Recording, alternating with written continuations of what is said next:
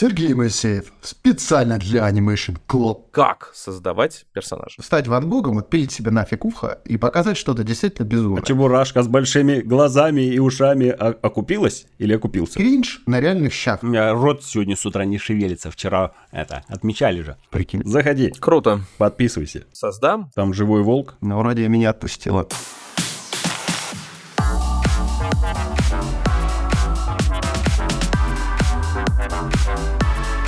Всем сквош и стретч, дорогие друзья! Вы слушаете подкаст «Кто здесь аниматор?» И с вами ведущие. Я Рашид Дышечев, 2D-аниматор, преподаватель школы анимации, руководитель студии «Мультаград», Андрей Тренин, 3D-аниматор, основатель клуба аниматоров и школы анимации, мой соведущий Олежа Никитин, режиссер дубляжа и педагог кинематографии, партнер подкаста animationschool.ru. В этом подкасте мы изучаем рынок анимации, следим за трендами, приглашаем специалистов из нашей индустрии.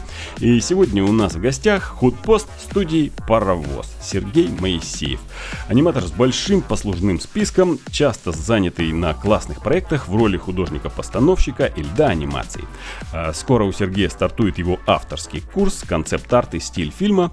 Много всего интересного хочется узнать у нашего гостя сегодня, так что приступим к беседе. Привет всем! Здрасте, здрасте. Давай ведем слушателя сразу в экстаз, и ты расскажешь, над какими самыми крупными проектами ты поработал за вот свой послужной Ну, наверное, список. одним из самых крупных на данный момент моей мультиграфии, мультографии остается это Герой Энвилл. Фантастически прекрасный проект. Фантастически прекрасный он для всех, кто его смотрел. Все остальные про него не знают. У нас в кинопоиске девятка на нем стоит. Неожиданно. Ничего себе! Так Да, это больше, да. чем аватар. И причем там не из двух человек, там прям выкладка из довольно большого количества народа. Балтика? Балтика девятка? Балтика. А? Балтика. Балтика девятка, да, обязательно. Заходил два месяца назад, была девятка, можно зайти посмотреть, что-то, может, изменилось, но вот была девятка. Крепкий мультфильм. Вот, на MDB у нас 8.3. А, кстати, аудитория... Аудитория... Аудитория какая? В этом проблема. Аудитория у нас... а, мы очень похожи на патруль, сказочный патруль от той же студии «Паровоз», но мы не являемся этой же аудиторией, мы чуть постарше, а у нас а, почему-то в России так принято либо мультики для детей, либо дважды два, а вот что-то посередине у нас не так развито, да, и площадки, на которых все это крутится, тоже не так развиты. И вот мы попали в такое междометие, где, э, ну, как-то и на мульти мы смотрим со стран немножко картинка жестковатая для мульта, и на дважды два не засунешь. Те, кто смотрели, и вот э, уже ну, какое-то количество мы интервью давали, вот там специально приходилось людям смотреть, ну, чтобы войти в курс. Они говорят, тут две серии посмотрел, а потом засел, и прям пока весь сезон не посмотрел, не отпустил. Так аудитория какая получается? Ну, сколько плюс э, и... Мальчиковые в основном, наверное, да? Потому что про игры. нас- да, у нас стоит 6 плюс. До сих пор Э. живо комьюнити ВКонтакте, там где-то от 15 до, ну, есть и 30-летние, но в основном где-то 15. Вот, вот такая вот, это самая активная аудитория. Э, Они фанарты рисуют, пишут, пишут... э, Фанфики? Фанфики, да. Фанфики пишут такие, что... Да, а сколько лет, кстати, Да. а, сериалу? Ну, вот уже когда он стартовал? Ну, я просто хочу посмотреть, как растет поколение, потому что вот на смешариках уже целое поколение выросло, к примеру, и уже нужно снимать, мне кажется, смешариков для взрослых уже. На ниточке смешарики. Да-да. Э, Да не так, в принципе, самые изначально были немножко повзрослее. Это вот «Малышарики» прекрасный проект, а вот «Смешарики», если честно, я вот не уверен, детский ли это сериал. Я где-то видел смешариков очень красивых, там девушки такие с ушками, как бы, да, там, ну, где-то вот прям вот смешарики для взрослых было а, написано. На слет аниматоров. Да, кстати, кстати, да. А, или фанфик зайти там тоже. У нас писали дети фанфики такие, что не дети писали фанфики, ой, далеко не дети. Эм. Есть у нас там один. Аудитория Энвилла по- подростки. А у подростков вообще время смотреть мультики есть. Мне кажется, что там так шарашат э, интересы во все стороны, что нужно очень круто попасть в поток, чтобы дети, вот именно этой ау- аудитории от 12 плюс, то есть старшая школа, чтобы они протащились почему-то и действительно этим увлекались. То есть задача не из легких, там маркетинг должен на полную выкладываться, нет? Маркетинг это э, то, чем занимаются после проекта. Но э, вот э, тот опыт, который мне сейчас говорит, от которого я отталкиваюсь, говорит только об одном. Делай мультик для себя, а потом продавай его как хочешь. А. Потому что если ты будешь целиться в аудиторию, ты получишь э, дневной проект. То есть он сегодня играет, завтра его забыли. Если ты хочешь что-то большее, делай для себя. М, Невозможно. Если бы можно было сделать абсолютный штамп, и э, людям всегда заходило, мы бы не нужны были как авторы, потому что просто бы вы выпустили какой-то алгоритм в нейросетях и запустили бы этот бесконечный сериал, который закрыли через неделю, да? Хорошая мысль, да, мне тоже Ну, нравится. так, так уже сделали, да, и в результате пришлось закрыть этот алгоритм, Да, потому что он начал да. не по повесточке работать. Про нейросеть. А, Недавно было, был опыт, когда нейросеть полностью создавала мультсериал. Ну, его нельзя назвать полноценным сериалом, потому что это все-таки был э, ани- это на анимационный Твиче, который, да, да? да, да, да, да. И все закончилось печально, потому что вдруг неожиданно нейросеть начала шутить шутки, которые очень А. не вкладывали в западную повестку. То есть искусственный интеллект правду матку начал лепить? Э, Ну, как правда, давай не быть однозначными все-таки. Тут, э, правда, матка это не назовешь, но, скажем так, он, он, же, он же воспринимает то, как аудитория в основном чем интересуется и какие есть основные А, Да, и он как бы показал просто на самом деле, чем большая часть аудитории живет и как мыслит. да. А это очень не понравилось тем людям, которые пытаются пропихнуть совершенно другие концепции. И поэтому пришлось в срочном порядке все это закрывать.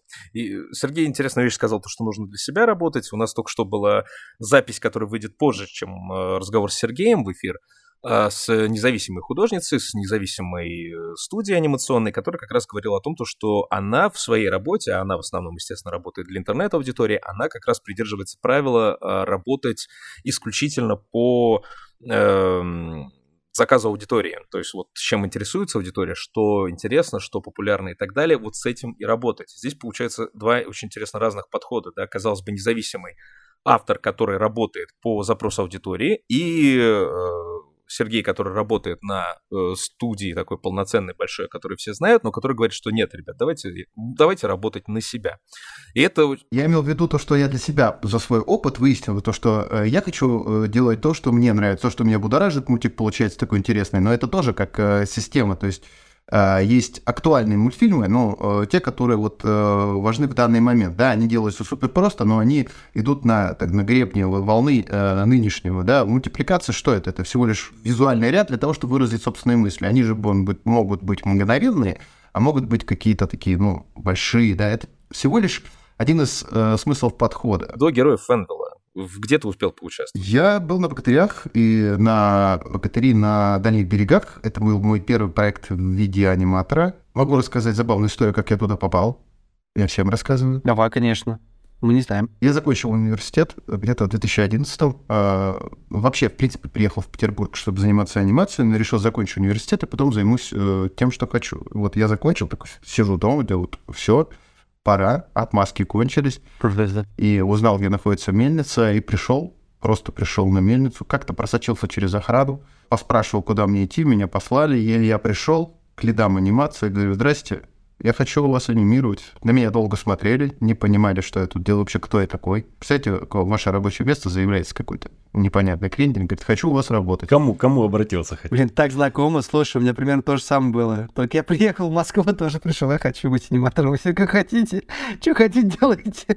Вот, блин, я просто слушаю тебя, и вот э, именно так же было. Давай дальше. Мне жутко повезло, потому что когда Да. шок прошел, э, лиды сказали, слушай, ну вот в сентябре у нас это дело было в августе, в сентябре у нас стартуют курсы э, аниматоров, так как это одна из самых больших на данный момент э, студий, которая занимается в России, э, frame-by-frame анимацией, они ну, выгребли все, что могли, им все равно не хватало, они сами де- делали, клепали кадры. Не знаю, как сейчас, но тогда это так было. И они организовали вот эти курсы в начале сезона, чтобы набрать себе ребят по очень ускоря- ускоренной технологии. Это два месяца максимальных курсов.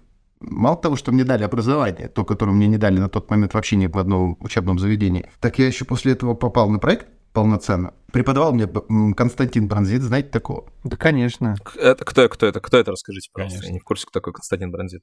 Это он Оскар, кажется, выиграл или что-то такое? Я, шу- я Да, шучу, да, я да. шучу, я шучу. Ага, ладно. Он был в, в Оскар он не выиграл, но он был в предс- э, ну, председательстве Оскара, Подожди, как знаю. не выиграл? Подожди, не выиграл он? Он был А, номина- номинирован пару раз. Подожди, да, а, Love а, да, а это жить мне можно без космоса, он не выиграл тоже, что ли, Оскар? Нет, просто Да номинация. ты что, обалдеть. Да. Я Да. как раз участвовал, в смысле, был на- студии, когда он делал «Жить не могу без космоса». Вы Вот шутите, что ли? Мне срочно надо учебник для аниматоров переписать. Блин.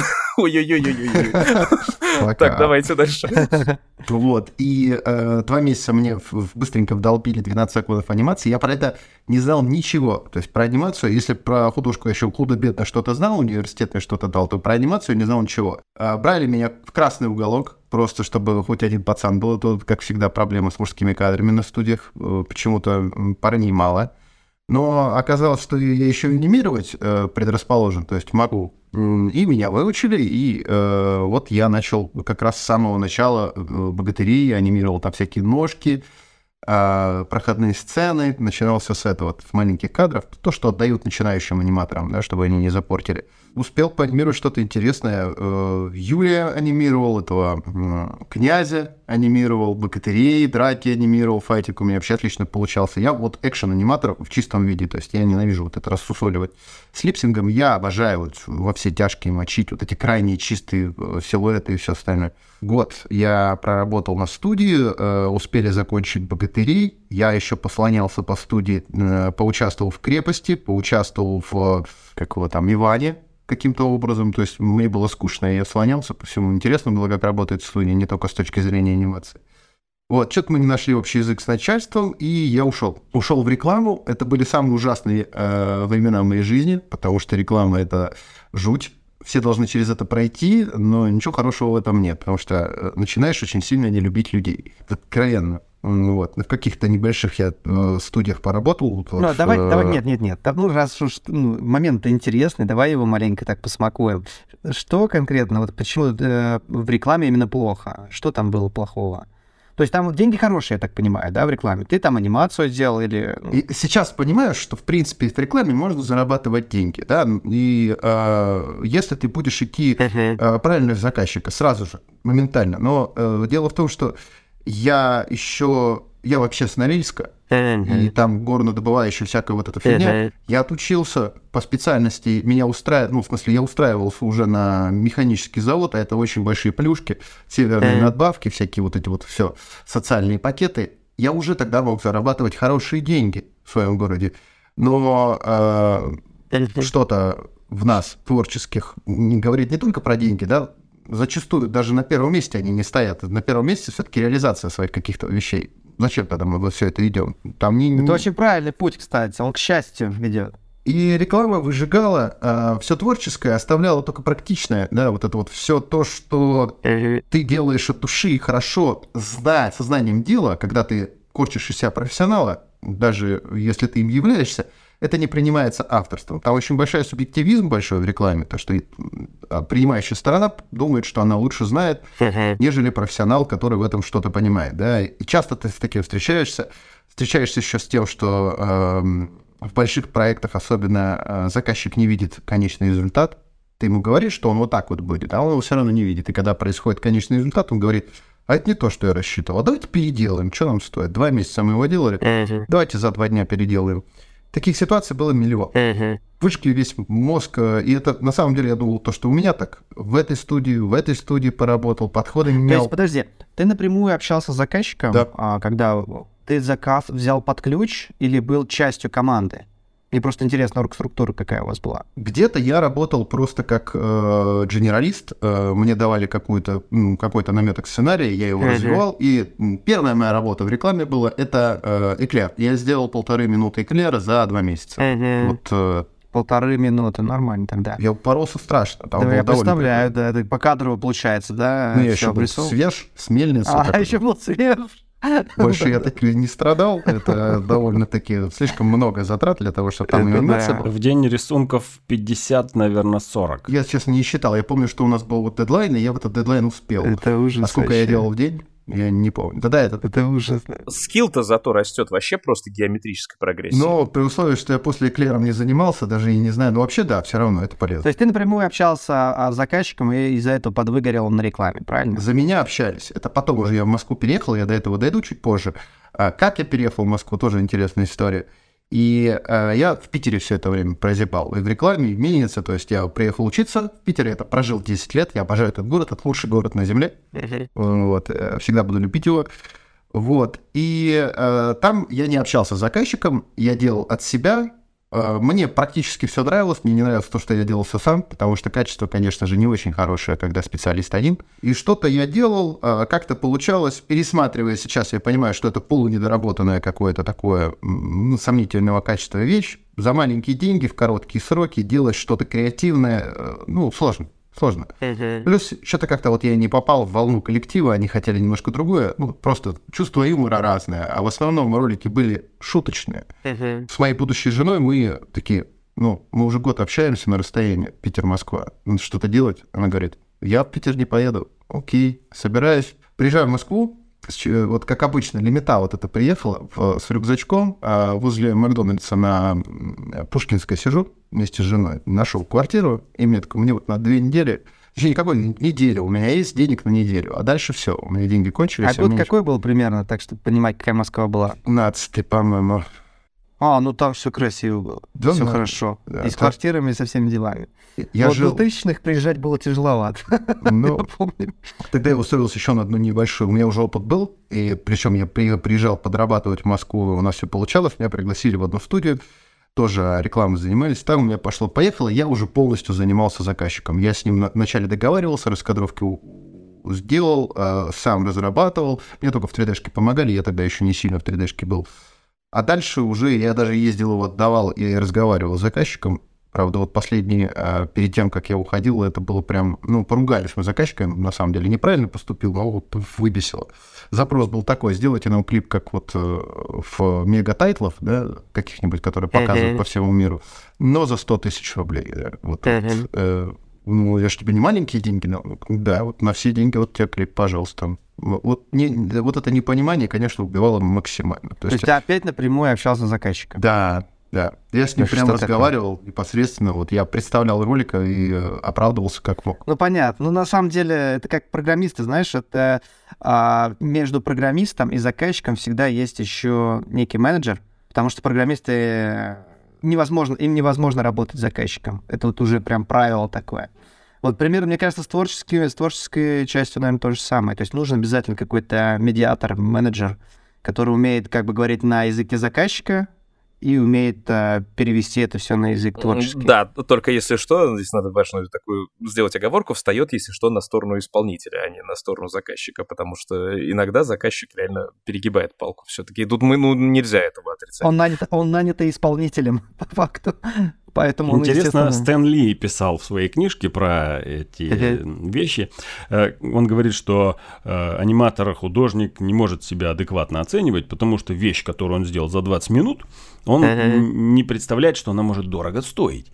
И наоборот, если он просидел, мучился неделю, что-то рисовал, ему кажется, что это грандиозно, на самом деле менеджер говорит, это я не продам, извини. Ну, да. вот, то есть разные подходы, и ты получаешься ты не в адеквате как бы не можешь свой, свой оценить труд. Да, согласен. Я абсолютно поддерживаю, да. Вы что, хотите сказать, то, что я нанял профессионала, который занимался 14 э, лет своей профессией, чтобы он нарисовал мне что-то за 15 минут? Нет, извините, я учился 14 лет, чтобы нарисовать вам это за 15 минут. А, ну да, да, да. Вот сейчас под рекламой подытожим. Э, это та профессия, где можно работать, это та профессия, где кто-то даже находит свое э, место. Видимо, я просто не сошелся. Опять мы, мы говорим со стороны субъективизма, ну, субъективно меня, вот, я просто там не нашел, я понял, что я выгораю. Э, я могу работать в рекламе, но я выгораю. Я не к этому стремился. Я мультики хотел рисовать, а не заниматься проблемой с, ну, вот... Эм... Коммуникация. Взаимоотношения. Коммуникация, да, да вза... взаимоотношения. То есть 80% рекламы – это взаимоотношения с заказчиком. Остальное уже не так важно, особенно на тот момент вот э, в той рекламе. Ты либо тратишь большое количество времени для того, чтобы заработать себе имя, и потом ты диктуешь да, ну ты же должен потратить. Либо ты просто не лезешь туда, потому как что... Как Тёма Лебедев, да? Да как, Логотипы вот, да, сейчас, да, почему да, нет? Делают. Сейчас-то он не, ну смотри, у Петриков-то вообще замечательно получается. Они прям бомбят такие фишки, что закачаешься. Но без имени никуда. Они как-то там... Да, они, у них тоже не было имени. Они как-то вот сумели. Интересно бы их, э, конечно, а, поизучать вообще, их модель. Вот, чтобы можно было потом это транслировать, и, может быть, другие такие же команды бы появляли, появлялись в России тоже. Ну, неплохо бы в animationschool.ru открыть, да, еще курс менеджмента, курс юридический, и вот тогда вообще можно будет строить что угодно. Прям из всех выпускников собирать готовые студии для выполнения любых заказов, любой сложности, любого уровня. Ну... И запрос есть постоянно на это. Ну, кстати, У меня да. общаться с заказчиками. Ну, Турашида, между прочим, да, он упоминал в недавнишнем нашем эфире про то, что есть отдельное занятие по составлению ТЗ что очень важно тоже. Кстати говоря, сделать серию роликов каких-то, посвященных общению э, со стороны заказчика с исполнителем тоже было бы, наверное, полезно. Типа, как разговаривать с аниматором. И на превьюшке, знаешь, такие кукольные э, руки с куклами просто торчат с носками. И такой красивый, хороший носок в э, золоте это заказчик, а такой заштопанный носок уже, у которого огромные синяки под глазами, это аниматор. Шучу, дорогие зрители. В рекламе подытожим, что все-таки э, нужно работать не, сколько, не столько творчески, сколько головой. Мне это не подходило и очень эмоционально, и хотел другого, плюс я с мельницы, амбиции еще есть. И э, приходит запрос, э, в смысле, я отправлял везде, куда можно свое портфолио, высшее образование, которое мне не особо пригодилось в жизни. Да ладно, пригодилось все равно, я считаю. Они учили меня образованию, как получать самообразование. Но за 6 uh-huh. лет, ну ладно, отставим высшее образование, будем считать, что оно помогло, а я просто не заметил. Все отмечают то, что шрам в сердце, реклама всегда оставляет. Ну, то есть, как бы там uh-huh. хорошо или плохо uh-huh. не было. Вот почему-то так сложилось. Может, у меня выкладка маленькая. За, э, приходит без паровоза запрос на аниматора, Потому что вот мой первый шоурил еще с мельницы вот этой количественной анимации, очень понравился, они меня пригласили. Я сказал рекламе «до свидания». То есть я уже шел на повышение, что-то там сам, вот это вот все, там небольшая студия. Я сказал «до свидания», я пошел. Убегаю тут же на паровоз, сажусь на э, аниматора 2D для Лео Тик. Знаете такой проект? Конечно. Да. Вот в Левотик да. есть такие маленькие вставочки 2D-шные, э, где они рассказывают uh-huh. про духа тайги и вот это все. Вторая uh-huh. серия Левого Тига, дух тайги, это вот мое творчество. Первое и последнее на Левой Тиге. Да, почему? Первый, последний. Вот, сейчас продолжим. А я успел сделать этот маленький ролик. А, мне все очень понравилось. Потом у меня в студии запустили проект Героя. Там uh-huh. мне сказали, то, что, вот смотри, есть такой классный проект, там очень нужен постановщик. Я, конечно же, сразу же загорелся, вышел на режиссера, познакомился с ним тогда. Мы нашли общий язык. Я максимально старался вот по-всякому вот влиться. И потом просто прихожу к продюсерам, к супервайзерам, говорю, здрасте, вот, а можно на постановщика на этот проект? На художника я не говорю, на постановщика, но тоже наглость, абсолютная, стопроцентная наглость. Классно. Причем они искали постановщика, а я просто как тестово попробовался. И получилось у меня... Не все идеально получилось. За первую серию мне жутко стыдно. Она очень сложная для продвижения. Там свои сложности, но они никого не волнуют. Но, тем не менее, первая серия в Героях Энвилл — это больно. В дальнейшем мы э, исправились на серии это Г-23, мы вышли на абсолютную картинку. За нее очень не стыдно, она прям жирнее, чем должна была быть. Э, все очень хорошо.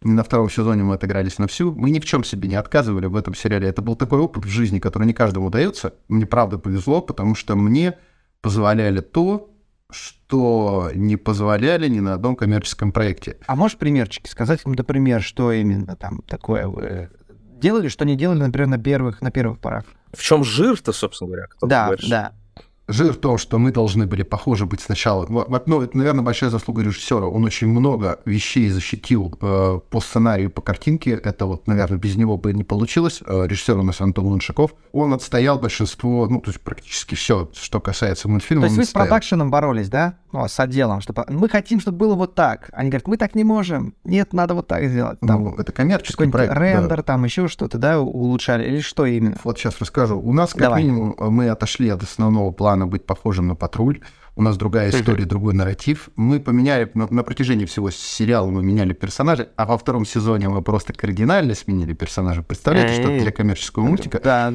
на сериале тем более. Да, да, мы просто взяли их, вырастили за вот сколько там, типа прошло полгода, они совершенно не похожи. Ну, То есть вы сделали более взрослыми или что? Что, что вы сделали? Да, так как история была очень взрослая, мы решили, что персонажи такие, как Патрулевский, не очень серьезно отвечают истории. Там все-таки были многие вещи, которые надо воспринимать серьезно. И это немножко отвлекало. Мы решили их во втором сезоне вырастить нормальными, сделать, чтобы ну, подросли под историю, так сказать. Плюс мы в самом мультике часто использовали э, темные картинки, да, такие для мультиков нетипичные, да. особенно детские. Да, да. Мы проталкивали такие вещи, как гличи, в то время это было не модно, и мало кто пропускал такие вещи. То есть мы писали бумагу, то, что мы отдаем себе отчет, что вот в заставке у нас э, ломается картинка. То есть не хватает э, кадров, пятые кадры, и мы это делаем намеренно. То есть настолько было все. Там в основном все было поставлено на играх, там очень много отсылок к играм. Э, Режиссер это делал на основе своего опыта жизненного, там, персонажи, которые он туда вкладывал, они были ему близки, потому что он их писал со своей жизни, он про это сам рассказывал. Вот, тоже в команде. Мы ночами сидели над этими э, мультфильмами. Мы ума- заморачивались безумно. Была серия, где главный герой сидит, макапится на гринскрине, э, об- обзирает игру. У нас было целых две проблемы. Первый режиссер хотел, чтобы гринскрин был настоящий. Обзирает, в смысле, обзор делает. Да, обзирает. Ну, как правильно. Ну да, ну, ну да, правильно, но, блин, просто слышишь, звучит классно. Обозревает. Делает обзор. Обозревает, да, обозревает, Блогером, прям да. прикольно. Он Нет, хочет... ну это классно звучит, как бы он обзор делает, но немножко с негативным оттенком, обзирает, короче. Там у него скорее не получается. Там был такой момент, что он сидит... То есть это сам, сам обзор получается. Обзерер. Была серия, где один из персонажей а, снимает себя на плохой гринскрин с плохим а, киллингом, и нам нужно было реалистично это сделать. Что мы делаем? Мы по-честному откеяли, перерендерили, потом опять откеяли, чтобы было стопроцентно похоже, то есть реалистично. Но была вторая проблема. Нам нужна игра. причем игра, как заявляет чувак, очень крутая. Типа там ну, что-то такое, типа... с, э, Ну, популярная именно. нет, г- графически мощная, типа Кразиса, что-то такое. Суть в том, что у него сильно тормозил компьютер. Вот, и у нас нету ни ресурсов, ни возможности создать игру или как-то визуал типа Кразиса. Ну, что, у нас еще была специфика, у нас много бутафорского оружия на студии было. Тот режиссер притащил, у нас зародилось, у нас пистолетики лежали. Автоматики, ну что мы сделали? Мы прикрутили ко мне GoPro к груди, я взял калаш бутафорский и бегал по крыше паровоза, и мы снимали вот это вот, все, что я там делал, всякие перещелкивания, вот это носился Офигенно. с остальным. И потом Просто эклер, офигенно. да? Как будто фоторел, Охрененно, обалденно. Да, так и оставили. Я советую вам найти этот момент, я не помню, седьмая, по-моему, это серия, и э, мы, мы накинули туда очень много пресетов, э, постпродакшн хорошо постарался. Мало того, что это было похоже на игру, да мы еще и гличи сделали настоящие, она реально тормозила. Потом очень долго ребята, в, мы смотрели же за фанатами, спрашивали, где в эту игру поиграть. Все верили, что это игра, а на самом деле это была тупо съемка, причем на GoPro. Вот, и вот таких моментов было много. У нас э, с этих пор закрепилось все, что происходит нереального в э, мультфильме, оно реально. Мы сняли целый клип на фейковый фильм, которого не существует. Э, настоящий клип, причем хороший клип э, блокбастера э, «Серый волк» и «Лисичка-сестричка». Гениально. То есть он выглядит как э, настоящий трейлер к фильму, которого не случилось. Там живые люди. Я сидел, эту маску делал, мы на полном серьезе, мы арендовали съемочный день, снимали это все у нас было вот Там живой как волк. майор Гром, только местного разлива, да, вот то же самое. То есть мы отрывались как хотели. Файтинги, в которых играли персонажи, все остальное, мы их снимали физически, потом сидели, долго обрабатывали это в компе и Ну, делали чувствую, вы кайфовали, вот реально, да, в, в этом процессе. безумно, да. Вот это, блин, compositing. Вот это, блин, вот это творчество. А это вы так содружились с режиссером, и поэтому у вас в тандеме началась вот эта вот э, импровизация, этот э, хардкор, грубо говоря, производственный. Вся команда подхватила как бы вот этот хайп того, что мы делаем что-то большее, чем просто очередной мультик, и все старались на полную катушку. То есть видно было, что вся команда заинтересована в том, чтобы этот мультик был классный. Все по мере сил э, отдавали максимум, который могли. Никто не жаловался на переработки, сами оставались, сами делали. Ну, вообще, в принципе, э, часто такое бывает. Вот хрен выгонишь со студии. То есть есть возможность, человек сидит. Студия работает 24 на 7, то есть она не закрывается. И не, не было такого, чтобы я сюда не пришел, а тут кто-то не сидит. Слушай, а ведь потом можно же все вот эти вот фрагменты, которые были вживую сняты, их же все можно отдельно выкладывать еще в интернет и делать, соответственно, дополнительную рекламу для проекта. То есть, э, как выкладывать как настоящий трейлер, как настоящий геймплей игры дорабатывать и так далее. Ну, то есть, это офигенная концепция для пиара. Я собрал даже такой ролик, да, Круто. это есть, и проблема маркетинга не в том, что у нас получился плохой продукт, а проблема маркетинга в том, чтобы донести до максимально широкой аудитории этот хороший продукт, а не просто там сказать, смотрите, как классно. То есть это вот самое главное в маркетинге. Рассказать максимальному количеству людей, потому что может посмотреть там 10 человек, и все 10 скажут круто, да? А если это показать миллиону человек, и миллион скажет круто. Маркетинг — это доставка, по сути. Су- по сути, э, продукта. Доставка, как бы, информационная доставка. Про мультик всегда хорошо говорили. Многие не просто э, взрослые люди говорили, что нравится, да, там а, были выкладки. Мы даже на Диснее показывали с русском, правда, Дисней. И мы знаем, а, как бы, там тоже есть свои, э, как это называется, исследования по просмотрам. И мы их знаем, и мы знаем то, что эти просмотры были лучше на тот момент, когда мы их показывали. Все, все говорит о том, что мультик прекрасен. Но из-за того, что мало кто о нем знает, э, мало кто о нем знает, соответственно. Но в любом случае, этот мультик для меня остается лучшим э, для опыта.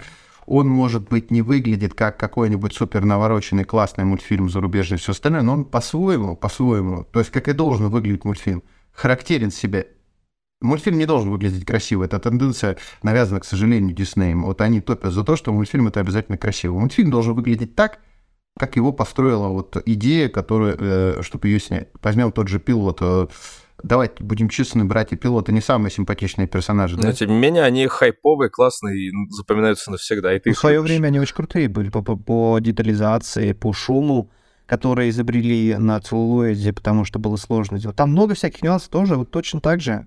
Точно. Ну вот смотри, вот красивый ли мультик South Park, но бомбит всех от него. По-моему, Гайдай говорил, что если зритель начинает разглядывать солнышко красивое на фоне актеров, то я считаю сцену провальной. Гайдай? Я есть, согласен. Да. То есть я не слышал, но согласен. Это не про Южный парк. Ну, то есть, то есть, если э, зритель следит не за смыслом сцены, а смотрит, какое солнце на закате красивое а, показывает. А, понял теперь. То... Я просто вспомнил кадр, когда в закат уходят э, неуловимые мстители и что-то такое. Ну, ну там-то такая сцена. Там прям мощные, да. Сколько примеров да. существует хорошо сделанных, обалденных, потрясающих там AAA проектов, которые заявлены там, вау, это самая лучшая крутая графика экспериментальная в мире, но ты их посмотрел, ты их не помнишь. Вот вообще. Ну, типа, там было что-то красивое, да, но толку от этого не было никакого. Вот. Это как э, с человеком, знаешь, красивым встретиться, который, ну, безумно красивый человек, невероятно красивый человек, но ты uh-huh. ни вообще не помнишь, о чем вы говорили. Типа, а, а был смысл вообще в этой встрече? Да, да, да, да. Если внутри да, пусто, да, то кстати. снаружи что, хоть капуста. Вопрос в связи с этим, да, ты будешь преподавать концепт-арт, и очень интересно послушать тебя, как ты видишь э, создание идеального персонажа, и нужно ли вообще, чтобы персонаж был идеальный как создавать персонажа. Был в Рапунцель такой персонаж, такой пьяный гоблин. Вообще не то. Вот то же самое. А, персонаж всегда зависит от истории. Изначальной идеи. Никогда он не может быть самостоятельным. Если персонаж твой самостоятельный, и то есть в, в, в отрыве от идеи, то все, считай, как у Гайда. Можно сразу эту сцену выкидывать. Если мы говорим про мультипликацию. А что значит самостоятельный? Что значит самостоятельный в отрыве? Вот, ну, Если мы говорим понял. про мультипликацию, это никогда не был жанр на реализм рассчитанный. Uh-huh. Это в кино прекрасно, там можно красиво показывать реальность и все остальное.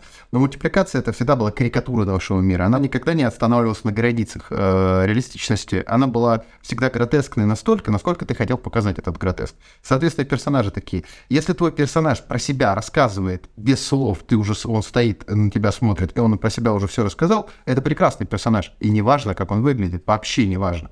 Вот возьмем Бронзита, да, прекрасный персонаж, супер простый, чуть Оскара не получил. Что у него там в Love Story? Вообще черно-белый мультфильм, да? Хороший пример, кстати. Просто хорошо э, вписанные персонажи именно в ту историю, которая была раз, э, ну, задумана изначально. Они должны отражать идею. Ничего больше они не должны. Они должны быть красивые. Они не должны быть там злыми или добрыми. А, там вот у Диснея есть свои вот выкладки по персонажам, как злой персонаж острый, и там, э, там добрый персонаж мягкий, да, вот это все. Это все работает, но изначально персонаж должен быть правильно подобран под историю. Э, соответственно, начало персонажа работает, в смысле, начинается работа с персонажем только после того, как есть сценарий, в котором прописан персонаж. Он высокий, там, смуглый, такой-то одежде, никто не рисует персонажа, ничего не читая сценария. Получится полная фигня и профанация. Это мультипликация, это я хочу рассказать историю, и меня совершенно не колышет, как это выглядит. Соответственно, к персонажам я отношусь ровно так же. Если у тебя нет идеи, Тогда, может, тебе и не стоит начинать мультфильм. А я сейчас сижу и, сижу и на фоне кубатурю думаю, идеальный персонаж. Интересно, как Олежа, да, сформулировал. Идеальный персонаж для чего?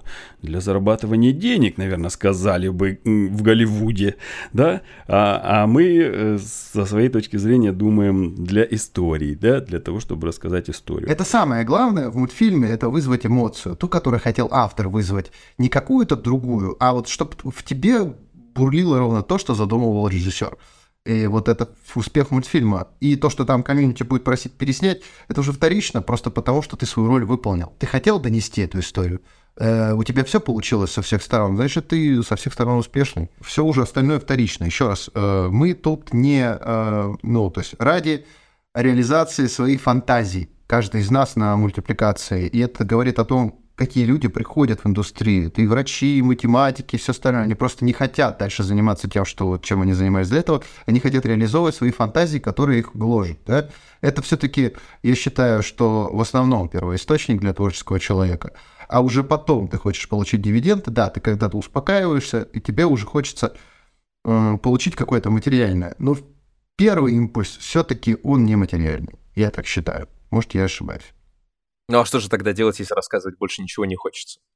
Жить на опыте ты уже можешь формировать э, на основе того, что ты уже сделал за свою жизнь, истории попроще, потому что мы всегда хотим видеть My Little Pony, и они никогда не потеряют актуальности. Их будут просить и будут просить, почему вы и не делаете их, если кому-то это нравится.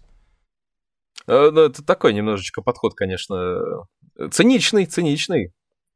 Э, ну, анимация это всегда контраст. Пониже, повыше, да. Нет такого, чтобы он всегда был на пике. Если все будет, как это сказали в суперсемейке, если все будут супер, то никто не супер. Но это как Тут в музыке, наверное, потому что джаз слушают не все, и добираются до него не все. И многие слушают попсу, которая совсем простая. Некоторые слушают три аккорда, некоторые два, а некоторые один аккорд, когда играет всю песню. И людям нравится, и это всегда будет. И она даже большинство людей слушают вещи, которые не сильно сложные, как джаз. И то же самое в анимации, я считаю. Ну и в других искусствах. Есть при... мире. прекрасный пример, как аниме. Это даже не стиль изобразительного искусства, это формула. Они же есть мультик, э, аниме-мультик про игру Go, про ребят, которые рисуют комикс. То есть это просто э, такой математическая формула для того, чтобы рассказывать историю визуальная. Да? Это, всем это нравится, потому что ты просто задумал какую-то историю посложнее, попроще, и через аниме это рассказал. Прекрасный способ рассказывать историю. А есть фи- Финис ФР, где вообще не надо ничего выдумывать, просто по одному и тому же лекалу идет каждый, каждый эпизод. Ты представляешь, как это сценарно сложно? Там да. три, три ветки сценарных одновременно в каждой серии, и им надо выбраться из этого каждую серию. Вот еще и шутки вставляют. Это супер сериал. Он супер дешевый, но, блин, как же там сценарно все хорошо сделано. Сложно, главное. Говоря как раз о разработке персонажей, э, идеальный персонаж мы проговорили, да, что он должен соответствовать режиссерскому замыслу, но есть ли у тебя лично какие-то табу в разработке персонажа? Какие-то красные линии, которые нельзя ни в коем случае пересекать? Красные. Блестящие глаза, длинные ресницы, вот эти вот шаблонные, да. Есть и избегаешь. Абсолютно есть и всегда бывает. Я кого-то ненавижу. Ну, во-первых, так как я человек ветреный, потому что творческий а, всегда эта грань всегда куда-то лазит туда-сюда. А во-вторых, а, часто такое бывает, что никогда в жизни, никогда в жизни, ну ладно, один раз. Так что я даже не знаю, ну как бы есть, не люблю большие глаза, но вот герои Фенвелла были большие глаза. Мне тогда доверили хоть поставили, и да хоть трижды большие глаза, дайте мне сделать. Ага. Когда ты начинаешь это все осмыслять, ты понимаешь, для чего это сделано и какие функции выполняет. Если не выполняет функции, да, гори оно огнем, главное, что оно работает.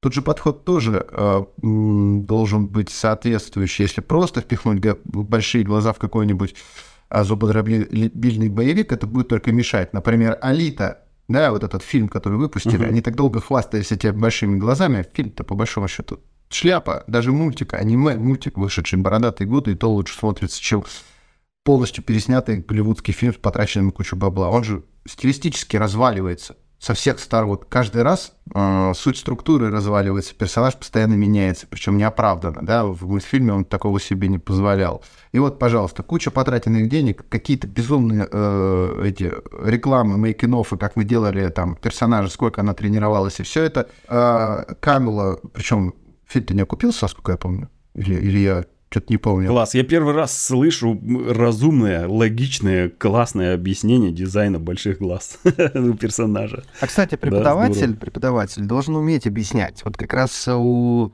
Сергея очень хорошо получается сложные вещи важные вещи донести. Спасибо. Про дизайн, про какие тут моменты, как про большие глаза. Очень круто. Это маленькая э, рекламная интеграция. Скоро у Сергея стартует его авторский курс «Концепт-арт и стиль фильма» в animationschool.ru. Да, вот только не спрашивайте по поводу окупаемости проектов, потому что Алита окупилась, оказывается, в три раза. В три раза? Так что... Какая шутка. Да, так что... Сергей, прости, пожалуйста, это удар по сердцу. нет, это безумно, потому что я, э, честно, э, мне он нравился. Я, во-первых, его рано посмотрел, это же старое аниме. Я потом еще и комикс, а, мангу, мангу, давайте, а то сейчас зашеймят. Мангу прочитал. А, И я, когда увидел фильм, я же хотел его посмотреть. Я согласен, пусть он будет. Будет еще один вариант. Я бы лучше перед как бы продолжение в виде аниме посмотрел, чем сейчас буду смотреть, скорее всего, снимающуюся вторую часть. Да, вот этого Ну, все. в этом как раз и хитрость, я думаю, что нужно понимать разницу между задачами э, художественно сделать что-то красивое задачей продать кассу, чтобы просто это билетно окупилось. Вот Алита окупилась, хотя ты как профессионал смотришь на это как на какой-то неудачный результат. И как фанат Алиты ты тоже смотришь на этот неудачный результат. Но большая часть людей, мне кажется, которые приходили в кино, они даже не были в курсе, что такое Алита вообще, что она какая была раньше.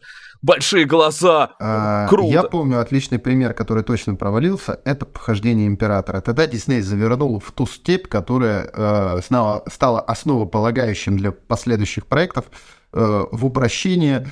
Это, наверное, один из лучших его мультфильмов для меня, потому что от вот этого реализма, который у них был с э, motion, с эклером, со всей вот этой фигней, которую они делали, они ушли в силуэтность, прекрасные тайминги, там, божественная анимация, там, в какой-то момент статика 20 кадров через раз, это же прекрасно, и при этом это не портит проект. И он не окупился. Вопрос окупаемости, да плевать на окупаемость. Некоторые, вот, например, э, «Бегущий по лезвию» провалился, а стал культовым. Это настолько грань такая, иногда ты жертвуешь собой, чтобы э, рассказать историю, которая важна тебе, и ты не, совершенно не думаешь о том, что ты там от нее получишь, да? Если ты так будешь думать, никогда не, не сделаешь что-то прекрасное. Ты можешь только рассчитывать на то, что это будет прекрасно. Все.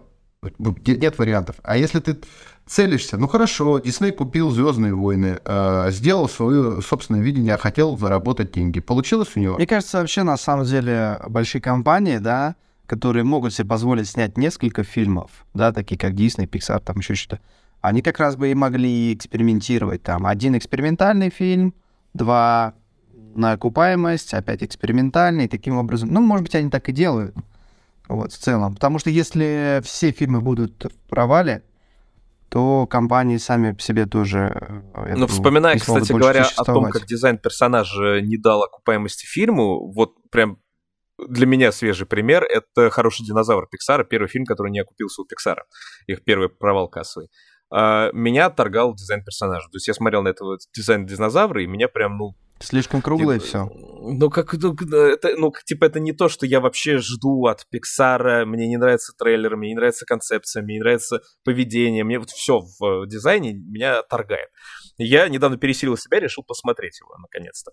И я понял, что это вообще блестящее просто произведение. Это настолько смело для Пиксара было все от начала до конца. Ну, видимо, возраст какой-то, вот у меня насмотренность какая-то. Или, может быть, э, не в свое время просто вышел мультфильм. Сейчас, спустя много других проектов Pixar и Disney, я могу это посмотреть, я получаю от этого прям огромное эстетическое удовольствие от всего, что происходит в кадре. А ты приним, приним, ну, то есть трейль, через трейлер судил по Да, фильму, то есть по да, да, картинке, то есть- по картинке. Да, вот я смотрю... То есть визуал именно тебя оттолкнул, Да, да? я недавно разговаривал с знакомыми А. аниматорами, Мгм. как раз я посмотрел его и говорю, смотрел «Хороший динозавр»? Каждому говорил. И они такие, ну, там какой-то дизайн такой дурацкий был, что я решил не смотреть. И вот это везде, представляешь, случилось. Мгм. То есть везде люди увидели, и Мгм. было отторжение.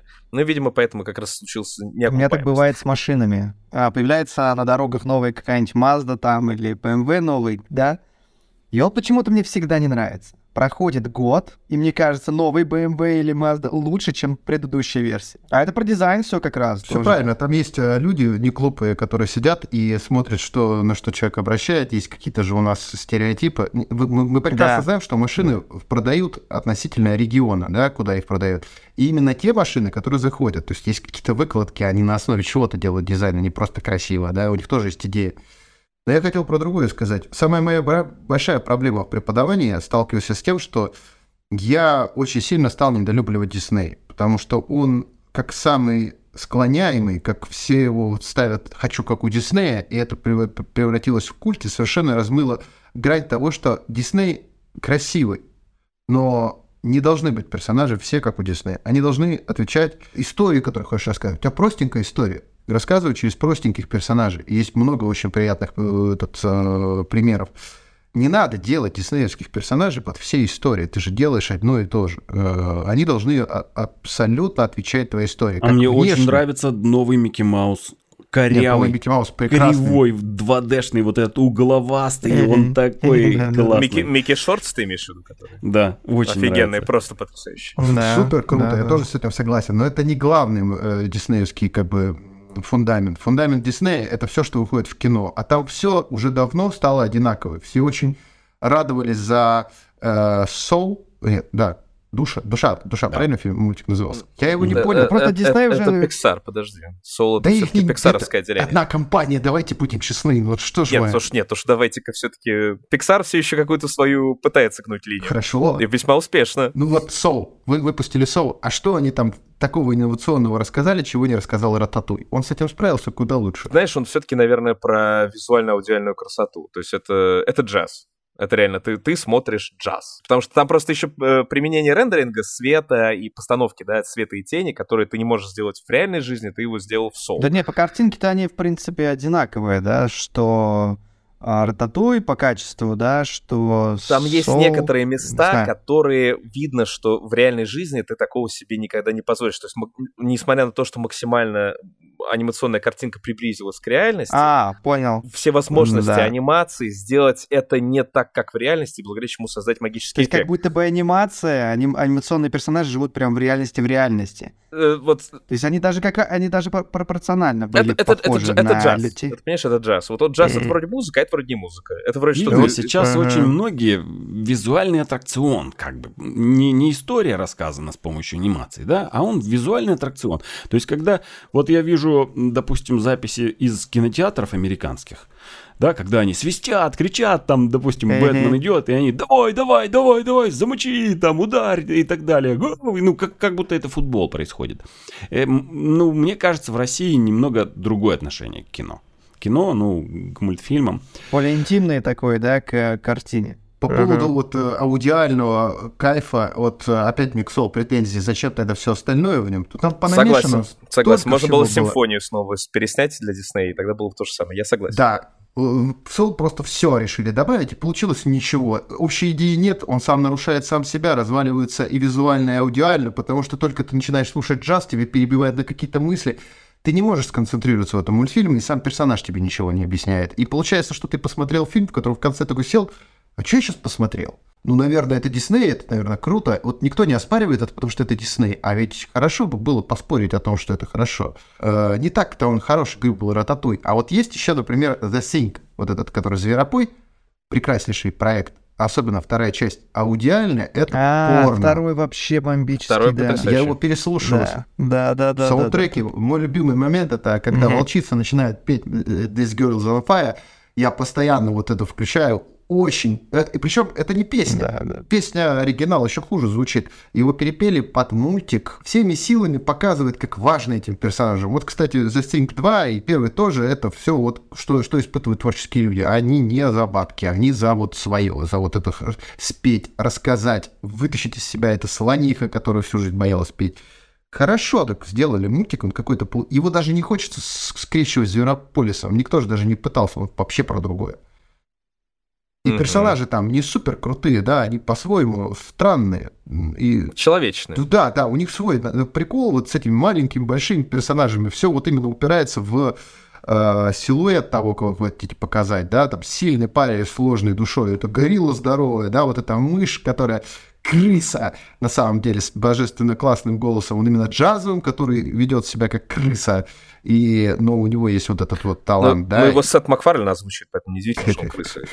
Мультик сам за себя очень хорошо э, рассказывает, и он дешевле, чем Зверополис. Да, вот я, например, пересматриваю постоянно Синк, и почему-то не, постоя- не постоянно пересматриваю Зверополис. Хотя он тоже прекрасный мультфильм. Но вот зацепил он меня, да, вот чем-то. Может, это только я, ну, вот, вот я не, не сильный аудиофил, но вот мультик это божественно хорошо вот аудиофильно. Да, да. передал. Очень приятно знать то, что курс по концепт-арту Animation School в руках у человека, обладающего и страстью к анимации, и определенной яростью по отношению к конгломератам. А, но тем не менее хочется задать вообще вопрос, а концепт-арт, как, как ты будешь обучать? С чего ты начнешь, к чему должен, должен человек прийти на курсе? Потому что даже интерес... опыт у тебя колоссальный, и мнение у тебя потрясающее, но вот интересно, как Спасибо. бы студент что вынесет? А, ну, вот захожу я не с красивого. То есть э, почему-то а, большинство, а, приходя на курс, думают, что они научатся красиво рисовать. Да, я, я тоже сначала об этом подумал. Это совершенно неправильная точка зрения, потому что вам надо научиться правильно мыслить. Э, я повторяю на курсе постоянно одно и то же. Концепт художника – это не тот, кто рисует, концепт художника – это тот, кто думает. И в конце курса, как ни странно, люди это начинают понимать. Потому что прежде чем что-то нарисовать, тебе нужно очень много чего обдумать. Допустим, э, мы э, сначала начинаем с того, что студенты читают «Преступление и наказание» вот э, на этих экскурсах. То есть у нас всегда есть какая-то идея в основе. Мы начинаем с какой-то идеи. Я даю самый простой и мало визуализированный проект – это «Преступление и наказание». Он коротенький, но при этом его мало визуализировали. Нельзя откуда-то подорвать много материалов визуальных, да, ему придется все-таки придумывать. И с этого они начинают. Читают вот этот роман. Там есть классное описание персонажей, там их немного, и э, с этим можно работать. Вот это вот с чего начинают студенты. Зачем? А, да потому что э, я просто добавляю сюда еще какую-нибудь э, э, стилистику, будь то киберпанк, там, э, постапокалипсис, э, этот э, ретро-футуризм или утопизм какой-нибудь, да? И вот на основе двух этих вещей мы начинаем создавать персонажей. Всегда это присутствует. Есть какой-то э, сюжет и есть какое-то наследие, ну, в которое мы будем взирать, да, будущее, прошлое, настоящее, так сказать, жанр и внешнее его проявление. Вот с этого начинают студенты. Они сначала читают, потом мы выбираем направление, и это первая часть моего курса. Мы э, сначала учимся наступать на грабли. Мне не жалко с преступлением и наказанием в данном случае, мне больше жалко их собственных произведений. Это же им близко, каждому человеку близко его история, да? И поэтому на таких несложных вещах мы начинаем обкатывать все грабли. Мы на них наступаем, набиваем шишек. Я объясняю, почему здесь ошибка, а, почему не стоит брать сразу много персонажей, вы их не вывезете. Позволяю им взять побольше, чтобы они напоролись на это. Потом объясняю, видишь, я же говорил, вот почему. И во второй части курса я им даю полностью а, развязываю руки, даю, э, выбирайте сами направление, свою историю, которую хотели а, персонажей развивать, я только вам буду помогать потихонечку, как бы, ну, не падать по дороге. Студенты сидят и думают не о том, как бы красивый персонаж нарисовать, а о том, как бы переписать грамотно свою историю, чтобы она работала. Вот это, наверное, самое важное. Понятно, что мы потом, а, возможно, будем а, работать не с, со своей историей, а с чьей-то другой историей. Ну, во-первых, они уже умеют из чужой истории работать со своей историей, а во-вторых, без истории работать невозможно. Они должны понимать, как это будет в дальнейшем. Историй в будущем у них будет много, но подход к этому всегда один. Тут же сложность. Все хотят сразу сделать миллион персонажей и э, быстро и красиво, а когда стыкаются, втыкаются в то, что они двух нормально сделать не могут. То есть просто двух персонажей за два месяца человек не может э, до конца сделать грамотными. И не верят мне, все самое интересное с самого начала. Э, поэтому вот это как раз и проблема. Там все четко. У нас э, и, э, что из э, преступлений наказали наказанием визуализировали. Есть дурацкий ролик с индука, по-моему, да, вот к, к юбилею. Не, ну ман- манга есть, конечно, преступление наказания. Манга есть, поискать. Ну, анимационного, по-моему. Потому что, например, какие-то другие произведения известные, которые несложные, все остальное, уже вот если я дам, например, э, Шерлока Холмса, там тоже два персонажа, да, есть чем работать. Это все, это там просто просто будут тырить из интернета ролики и своей головой не думать. А тут просто сложно что-то придумать, надо над своим мозгами. Это как спросить у нейронной сети, э, дай мне то, что, э, чего не существует, да, и того, что еще не придумали. А, я понял. Вряд ли она это я сделает. Я наконец-то понял в, это, в сказке про Филату Э, в сказке да, Филатова да. кто действует? Это нейросеть он находит на острове Буяне, оказывается, когда принесет, да, я тоже не знаю чего. И он просто приносит царю потом нейросеть. Кстати, о нейросети. Как-то ты научился встраивать в концепт-арт использование нейросети? Знаешь, я просто жду, смотрю, наблюдаю. Она мне сейчас не нужна. Я применять для себя я ее не хочу, потому что я и сам справляюсь. Мне как-то нравится сидеть, колупаться. И дополнительно э, у меня очень сложная э, с референсами работа. Я вот как-то с детства получил этот блок на то, чтобы пользоваться референсами, поэтому компенсирую насмотренностью. Тут нейросеть не поможет. Мне кажется, это хороший инструмент для тех, кто не умеет рисовать, а, потому Да. что я, допустим, как художник, я несколько раз, да, регулярно пытаюсь прикрутить нейросетку в pipeline, и получается, что я как художник легче сажусь и рисую сразу, нежели мне нужно сначала из головы в виде текста это все написать, проверить, все это оформить, потом загрузить текстовую задачу нейросетки. Оказывается, она не работает, и начинать ее там по-другому запросы эти Э. писать. То есть, пока я вожусь с текстом, я бы уже нарисовал. Вот. Но для людей, кто не рисует, это, конечно, выход. Это здорово, это, это радость. И даже, сказал, да. даже с учетом, вот мы рисуем, мы э, что-то делаем своими руками, да, это дольше, да, это не так быстро и классно, как у нейросети. Я, например, рад только за то, что, например, люди, которые продают портреты, вот которые рисуют портреты за деньги, они потеряют сейчас работу, это прекрасно. Потому что иногда такой ужас рисуют, что дай боже. А нейросеть идеально справляется. Жалко художников, которые своим, свой стиль делали очень долго и э, прям потратили на это всю жизнь. Очень жалко, потому что они прям пострадают, видно. Но если ты сделаешь что-то самобытное свое, то нейросеть пока не может. Вот я так думаю, мое мнение. Может, я ошибаюсь. Немножечко. Потому что есть такие как бы настройки, которые ориентируются на заданный тобой стиль, цветовую гамму, первый твой набросок, который потом превращается в секвенцию и так А далее. как же грехи, ошибки? То есть наш весь мир состоит из неидеальности. И вот, э, вот этот фактор э, неидеальности анимации, когда ты рисуешь не то, что хотел, потому что случайно так получилось, или чем-то залил, или у тебя недостаток образования, но получилось что-то необычное, что люди за, за это цепляются. Это же тоже фактор, который сейчас нейросеть. Она прекрасно рисует, но она не может ошибаться, а искусство без ошибок невозможно. Я думаю, что Вообще. нейр- нейросеть уч- учла это. Все нейросети поняли, что должна быть ошибка, и стали рисовать много пальцев лишних. То есть они Да, долго... наверное, так, да. Она, она пыталась выбрать какой-то самый безобидный и явный такой признак, почему я ошиблась, и придумала такое. У гуманоидов должно быть типа 5 пальцев. Э, Ну, кстати, вот не так давно я пробовал Stable Diffusion. Э, Взял один кадр из фильма Глена Кина э, «Дуэт».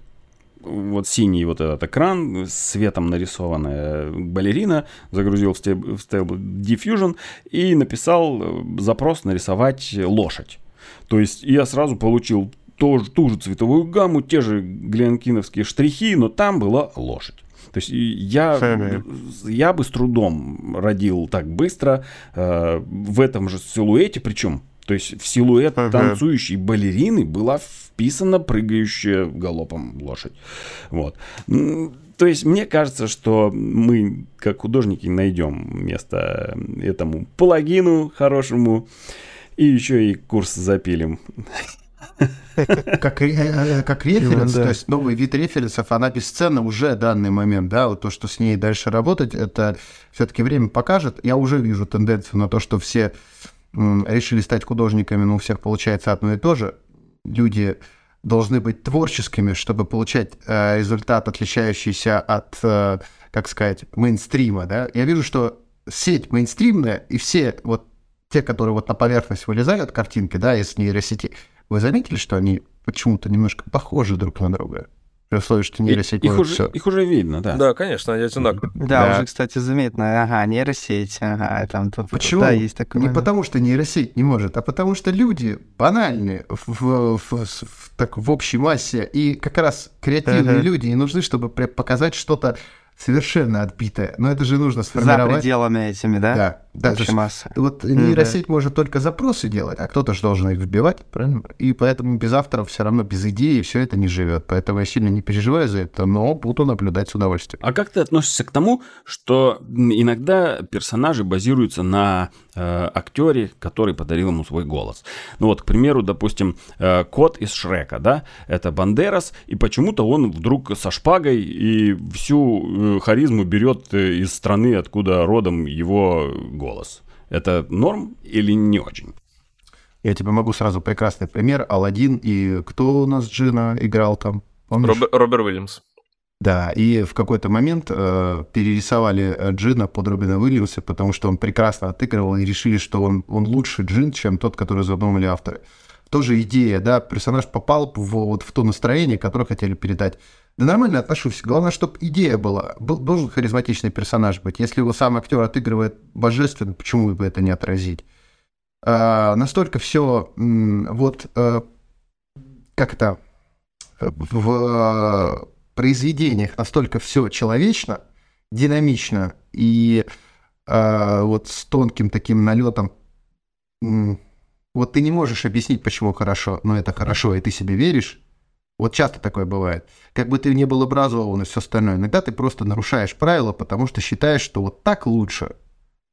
Вот так вот все строится, к сожалению, или к счастью, я не могу это объяснить. Вот даже если проекты взять, как строятся другие проекты, он никогда не бывает по шаблону собран. По крайней мере, я такого не видел. Всегда в проект по-своему варится, и когда он начинает работать, он э, спаивается вот по-своему, не так, как другие проекты, с какими-то отличиями. Не бывает всего одинаково. Все чуть-чуть где-то кто-то добавляет всегда. Каждый, даже самый незначительный э, персонаж на студии, если он любит этот проект, он туда вкладывает что-то своего. И иногда даже значительные вещи. Тот же актер, если ему понравилась эта роль, мы с режиссером договорились, и они считают, что это будет только на пользу мультику, почему бы и нет. Ну вот Все просто зависит, недавно как... в чате э, у нас по режиссуре э, студенты завалили вопросами именно про кота по Шреку. Волшебное болото, да, царство какое-то в тридевятое, и вдруг испанец. Почему испанец? Почему кот в болоте, в лесу испанец? Ну, оно прикручивается туда? Вопрос. Давай, давай проанализируем Шрека. Это же своего рода ржака. Это коми... не, комедийный жанр, э, пародийного смысла, да? Весь Шрек с самого начала — это пародия, правильно? Конечно. С этим, то есть при, при, они просто взяли какую-то э, локацию, в которой сказки, да, и начали туда э, закидывать проблемы нынешнего Но, там, они, трендов и все остальное. Даже гол Шрека, да, озвучивает Майк Майерс как один из самых легендарных э, пародистов, сатириков, э, стендаперов США. Так что да, это изначально комедия стопроцентная. То есть там все стереотипы перевернуты как только могли, да, это вывернуты на полную катушку. Это такой же кринж на реальных щах, да, он более реалистичный, чем Дисней, но при этом это вот кринжатина, что Огр спасает принцессу, она оказывается Огром, это же, э, по большому счету, вот жанр пародии. А, и при чем тут здравый смысл? Если э, коту нужно было сдать какой-нибудь грузинский акцент, ну, ну имеется в виду э, латин, э, латиноамериканский акцент, то если этому придаст той кринжатины, которую хотел режиссер, э, то да. То есть, если воспринимать это как произведение реалистичное, то выглядит странно. А если воспринимать это как пародийное произведение, то все встает на свои места. Правильно? Что-то я вообще не ожидал этого вопроса. Типа, ты ответь, пожалуйста, студентам, там, Рашид, что вообще-то он наемник, как бы, а наемник должен быть из другой страны, потому что иначе это неинтересный наемник. Из и, реалистичной и, страны кот. Ну, окей, хорошо, ладно. Если бы он еще был... еще и кот при этом. Ну, да. а, а, а то, что Пиноккио разговаривает с немецким акцентом, там никого не смутило, что ли? Он, он, он же там все время говорит немножечко как немец, такой любитель шоколада, шве... может быть, швейцарец, хотя он итальянец, он Пиноккио. Там еще в оригинал надо заглянуть. И да. мы еще осла не разбирали, какого, кто озвучивает осла, и почему у него шуточки немножко направленные в сторону ну, притеснений и все остальное. Там много всего. Мы просто не в культуре живем. У нас не так много вопросов, поверьте мне, как у тех людей, которые в культуре живут, э, Шрека, имею в виду американцев и всех англоязычных, да, которые знают, о чем вообще речь в мультике. Мы же видим только вот эти самые яркие шутки, а таких очень сложных моментов, допустим, покажи ты, о чем говорят мужчины кому-нибудь другому, и вы уже не поймут, правильно? Он же направлен на аудиторию вот нашу, да, русскоязычную. И там все ровно такие же шутки. Э, там визуально мы можем поржать, а, но мы всю суть не понимаем. А я уверен, что там очень много скандальных вещей, которые на, на Западе сами обсуждают и задают совершенно другие вопросы. Их совершенно не колышет какого акцента у кота, зато они вот спрашивают, а чего ты, Эдди Мерфи, здесь вот такую шуточку прибавил? Какой у тебя следующий проект? Что дальше? И такой вот вопрос, а, над чем бы очень хотелось поработать, может быть, экранизировать что-то, вот у тебя давняя мечта? А, своих идей у меня в данный момент, я, наверное, вот из тех людей, которые отлично дорабатывают чужие идеи, я могу развить, улучшить, усилить э, любую чужую идею. Со своими идеями у меня как-то, ну, я их не так верю, что ли, не так вижу. Над проектом, который сейчас работаю, я его, к сожалению, говорить о нем не могу, потому что он в работе, очень хочу поработать на полном метре уже в качестве художника-постановщика. Это вот э, тот вызов, который следующий я хочу. Всегда еще новый вызов. Это вот мой вызов. смогу ли я, вот я сериальный э, постановщик и э, аниматор, все остальное, а вот в полном метре я еще вот так вот, как лид художественный или анимационный, не засветился. Это вот мой следующий шаг. Вот буду стараться думать в эту сторону. Сергей отлично говорит, Сергей прекрасно э, ясный ум, хоть он болел вчера. А, я думаю, что нам нужно что-то такое вот, на что-то спровоцировать наших уважаемых слушателей, наших уважаемых потребителей, чтобы им было интересно над чем-то подумать на досуге. Мы в анимационном... Э, в смысле, в наших... Почему на дважды два? Почему на дважды два залетел сериал «Полулитровая мышь»? А он взлетел? Потому что... Его показывали довольно долгое время, в ротации он был, значит, какого-то перепуга он там был. Классный. А я, Вообще, я... феномен полулитровой мышь. Я не уверен, что просто дважды два мог себе позволить что-то еще но у них было много, как бы, но оно все было с Adult Swim, как бы по дешевке взято. Ты, подожди, ты считаешь, что полулитровая мышь — это феномен, да, анимации? Я просто, я, я его помню только благодаря озвучке уважаемого Дмитрия Пучкова. Глаз живет в Глазго, на вот, улице Глаз. Это, кстати, говорит о многом. Если Пучков за него взялся, значит, он был э, успешен, значит, кто-то его просил, и это уже феномен. Такими пользуются шаблонами, дешевейшими шаблонами э, драматургии, которыми вот только можно, и он это все еще увеличивает, у, выкручивает в сто раз, как вот э, дисторшн на этом, э, в, этот, э, в звуке. И все равно при этом люди сидят, ржут и смотрят. Я не мог понять этот феномен, я его откровенно ненавидел, но я видел очень много людей, которые тащатся от этого сериала. Вот почему «Полуветровая мышь» вообще состоялся. Там ничего, ни художественного искусства, ни сценарного, ни музыкального, ни видуального. Что? Почему? Главный вопрос передачи, который ставит перед вами Сергей Моисеев, лид и худпост паровоза, преподаватель Animation School по направлению концепт-арт. Какого черта вам нравится э, поллитровая мышь? И да, давай. Феномен полулитровой мыши в индустрии. Почему такое существует и почему мы его знаем? Я вот еще кое-что вспомнил. Есть интересный э, нюанс, который пробил э, этот э, полнометражный Человек-паук сквозь вселенную. Дело в том, что э, есть определенный закон анимации. И э, в полнометражной анимации еще давным-давно был принято э, закон, прям закон его никто не нарушал, это 25 кадров в секунду. Причем это честные 25 кадров, каждый кадр должен быть как-то меняться, да, он не должен э, по два кадра выглядеть, да, там заторможенное все остальное. Еще там накладывались э, аниме, вот то, что был скандал по поводу эпилепсии, да, вот это все и полнометражное кино, чтобы человеку не стало плохо, человеку не, не начала болеть голова, и вообще, э, чтобы ему не стало скучно. Полнометражные проекты, все, что больше э, 60, нет, сколько там полнометраж, 40, 40 минут, да, считается полнометражным, он должен быть 25 FPS. Так вот, э, Человек-паук сквозь вселенную нарушил это правило, и люди нормально это восприняли. То есть получается, что мы адаптируемся к визуальной картинке, и правила начинают устаревать. И все же хорошо было с ним. Значит, некоторые правила подвергнуты сомнению, их надо нарушать. Сергей, большое спасибо. Э, было Вам тоже спасибо. Великолепно, замечательно. С нетерпением ждем курса. Спасибо. Ну, собственно, на этой, наверное, ноте, да, мы завершим наш выпуск. Сегодня у нас в гостях был Сергей Моисеев, худпост и лид-аниматор, который сейчас трудится на студии «Паровоз». А также можно с гордостью сказать, что Сергей Моисеев теперь является преподавателем Animation School. Скоро стартует его курс концепт-арт и стиль фильма, на который рекомендуем успеть записаться всем, кому это интересно. Спасибо за замечательную ламповую, теплую, простую, понятную, интересную беседу. А сегодня с вами были Олежа Никитин, Андрей Тренин и Рашид Дышечев.